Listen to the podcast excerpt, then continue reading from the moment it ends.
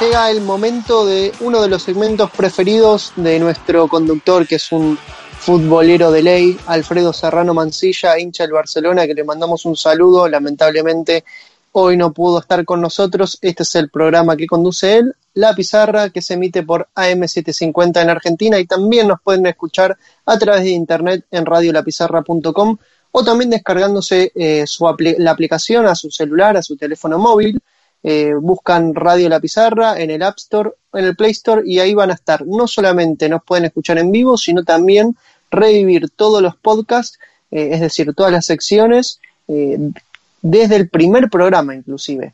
bueno, pero hoy vamos a hablar, te cuento, Abraham, de un jugador, de un exjugador, mejor dicho, quizás que te suene de nombre, porque es muy conocido allá por las tierras ibéricas. Eh, si te digo Jorge Valdano, Abraham, ¿se te viene algo a la cabeza? Segurísimo, segurísimo, claro, un, crack. Y, claro que suena acá, ¿no? Hay muchos recuerdos de Valdano en el fútbol español, pero también América Latina es un personaje. De hecho, siempre salen a relucir las famosas frases, porque hay frases célebres de Valdano, ¿no? Lean. Exacto, eh, Abraham es un personaje que no solo ha sido un goleador, que no solo ha sido director técnico, que no solo ha sido hasta dirigente, sino también eh, es un personaje muy reflexivo y que ha escrito eh, varios libros, eh, un poco reflexionando sobre el fútbol, pero desde una, desde una mirada no como un periodista deportivo, sino como un, se podría decir hasta incluso un pensador del fútbol. Pero bueno, vamos a hablar primero de su etapa como futbolista, eh, campeón del mundo, fue con Argentina en el Mundial de México 86. Eh, fue quien metió el primer gol de la final contra Alemania. Eh, jugaba de delantero. Su primer equipo fue Newell's Old Boys. No sé si te suena, Abraham, Lionel Messi también salió de ese club en sus inferiores. Ah, la verdad que es un, es un gran semillero de, de grandes talentos. Gabriel Omar Batistuta, Lionel Messi, bueno, ni que hablar, Jorge Valdano también. Como entrenador, en cambio, sabes que desarrolló toda su carrera allá, en, la península ibérica. Por ejemplo, dirigió al Tenerife y luego dio el gran salto al Real Madrid y también dirigió al Valencia.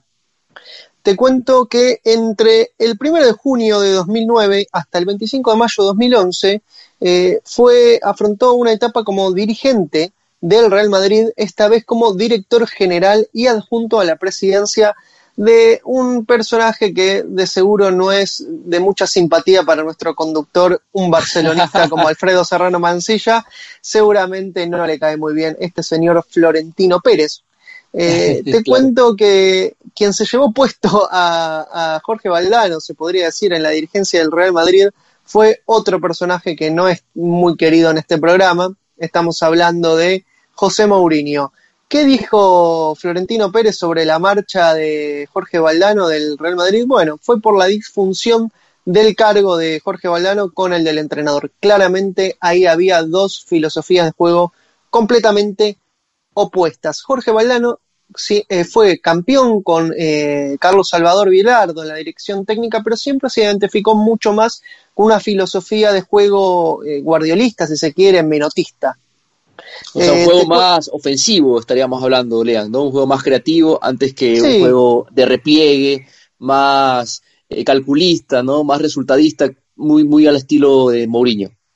Así es, eh, un juego al estilo, se podría decir, de, eh, de la talla del Barcelona.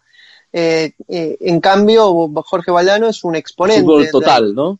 Exacto, un juego es muy estético, pero eh, Valdano era, es un exponente, es un ídolo del Real Madrid y veía con muy buenos ojos el desarrollo eh, de la filosofía de juego de Guardiola, con quien ha tenido palabras realmente elogiosas pese a estar en veredas opuestas. Te cuento que se retiró prematuramente del fútbol Valdano. Fue en 1987 cuando fue su último partido por eh, haber sufrido una enfermedad que lo alejó finalmente de las canchas. Te cuento que tiene una anécdota muy, muy graciosa con respecto a eh, su presencia, e incluso también como protagonista y como espectador en lo que fue el gol del siglo, el gol que le ¿Ah, metió, el segundo gol que le metió Maradona a los ingleses. Contó una vez en una entrevista a Valdano que Maradona le dijo aquella vez después del partido, mirá cómo son las cosas. Yo durante toda la jugada te la quería dar a vos que venías en el segundo palo y siempre se me cruzaba un inglés que me hacía cambiar de idea. y yo le respondí, dijo Bailano. O sea que también me viste a mí. Lo de Maradona, eh, la verdad tenía ojos en los costados, en las espaldas, y es increíble. ¿Te imaginas si se la hubiese dado a Valdano en esa jugada? ¿Qué fue lo que hubiera pasado? ¿Hubiera sido el mismo Maradona, Abraham? ¿Qué te parece? bueno, imagínate, da para todas las especulaciones, pero no creo que se hubiera repetido una perla como esa que nos ofreció Maradona. Tal cual, tal cual, Abraham. Te cuento que nació en 1955 Jorge Valdano, que es un año clave en la historia argentina. ¿Por qué? Se preguntarán los oyentes por qué, por el golpe, exactamente, el golpe de Estado que eh, le hicieron, que derrocaron al presidente Juan Domingo Perón. Y sobre eso, eh, también Valdano, sobre esa etapa, sus primeros años, tiene una anécdota. En una entrevista dijo que a él había crecido sin poder pronunciar la palabra Perón. Estaba como proscrita en todo el país cuando llegaron los gobiernos militares. Perón terminó siendo una mala palabra pero como la libertad siempre pide paso, uno en todas las esquinas siempre se encontraba con una proclama tipo Perón vuelve. Muy reflexivo siempre Jorge Balano con respecto a todo lo que acontece no solamente en el mundo del fútbol, sino también eh, en el mundo de la película, eh, perdón, de la política, dije de la película, pero no, de la política. Te cuento que, sí, Abraham. Entiendo que eh, en el tema político yo he escuchado pronunciamientos de Valdano muy críticos sobre eh, este giro mercantilista del fútbol, ¿no? Ha, tenido palabras bastante duras sobre el gran negocio de la FIFA, entiendo, ¿no?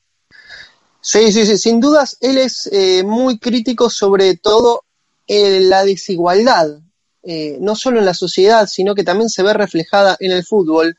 Hace una referencia y hace una analogía con respecto a eso muy interesante, porque él ve un sistema cada vez más, más injusto y desigual que se refleja en la sociedad, pero también en el fútbol. Es decir, el trasvase de dinero de la gente pobre hacia la gente rica, eh, lo ve también en el fútbol, que ve clubes cada vez más ricos eh, que se benefician eh, de sacarle los talentos y sacarle incluso también el dinero a, a los, a los clubes más pobres, cómo le sacan el dinero y bueno, a través de los derechos de televisación que están cada vez más monopolizados por los clubes más grandes.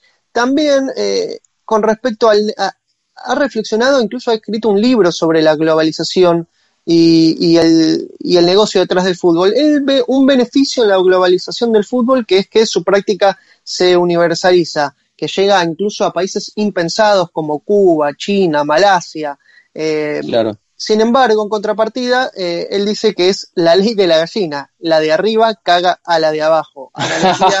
Eh, la verdad que cierra con un monio. Es que esto quiere decir la más poderosa. Los clubes más poderosos se terminan eh, comiendo a los más débiles. Abraham, al principio decíamos que Jorge Valdano tenía un gran interés, un especial interés sobre el fútbol estético, si se podría decir. Eh, y con respecto, esto lo relaciona un poco también a, eh, la estética del fútbol con la ética.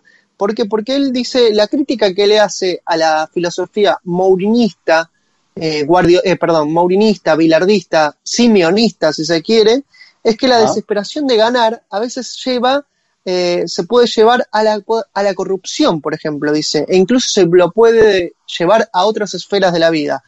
Él dice que despreciar la estética puede llevar a despreciar la ética. Una, Interesante.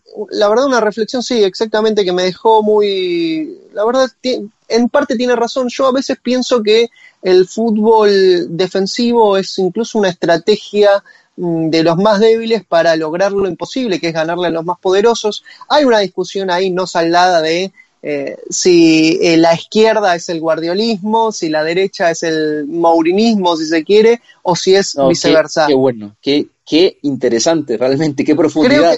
y claro, da para todo, ¿no? Yo creo que esa discusión la podemos saldar alguna vez en un quilombo con quizás exponentes que mm, incluso me, hasta nos encantaría invitar a Valdano, me imagino, no sé, un, un, un debate eh, con Alfredo como mediador entre Jorge Valdano y, no sé, por ejemplo, el filósofo argentino Darío Stansriver, que es un defensor del, del juego defensivo. Sí, sí, sí, sí, él es fanático de Estudiantes de La Plata y de Carlos Salvador Vilardo y eh, defiende a ultranza el juego defensivo. Pero bueno, volviendo a Jorge Valdano y para ir finalizando, Abraham, te cuento que por último tiene tuvo una, una, una reflexión incluso eh, por la irrupción de estos personajes como Trump, como Bolsonaro, estos personajes eh, que teatralizan, si se quiere, la política. Eh, él dice que no hay una politización del fútbol, sino una futbolización de la política. En una entrevista Ah. dijo, aparece Trump en los Estados Unidos y lo único que hace es mover sensaciones, emociones, sentimientos, altas y bajas pasiones.